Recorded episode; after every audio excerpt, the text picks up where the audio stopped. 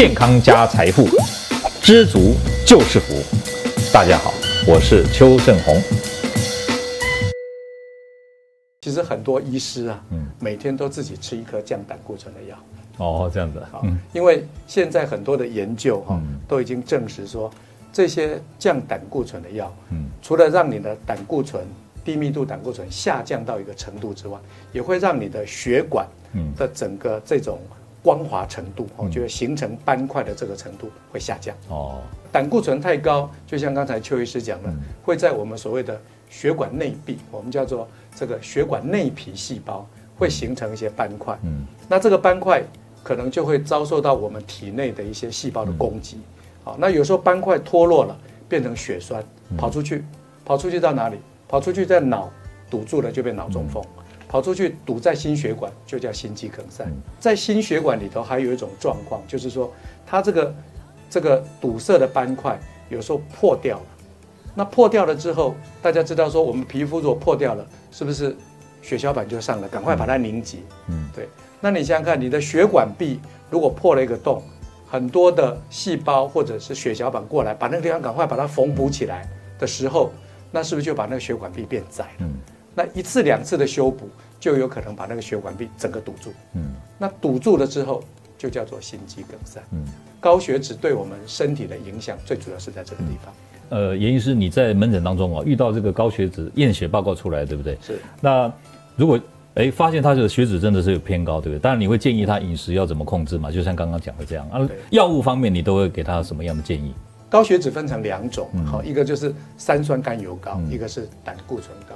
好，那三酸甘油膏就是我们有所谓的这个 fibrate，好，就是纤维类的哈这一类的这个药可以控制。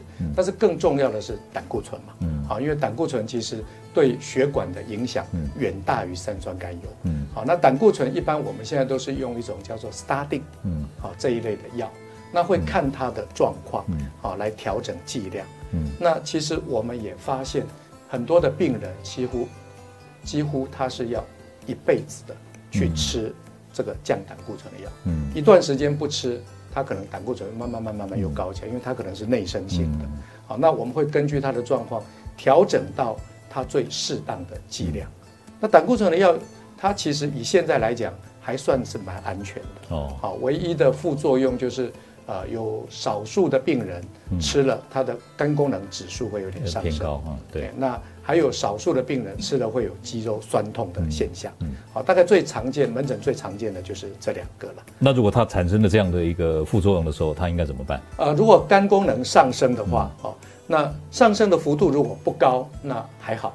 那如果上升的真的幅度比较高，嗯，那就是两个方法，一个就是减轻剂量，嗯，另外一种就是换其他类型的药给他吃。如果说他是肌肉酸痛，那可能我们就是减轻剂量，那或者是说把他的药改成隔天来吃，啊，那就是让他的不舒服的状况比较减轻。有极少数的说吃到呃会有横纹肌溶解症哦，但是这个在临床是呃非常少见，几率比较低，几率很低，所以也不需要说因为担心这个而因噎废食。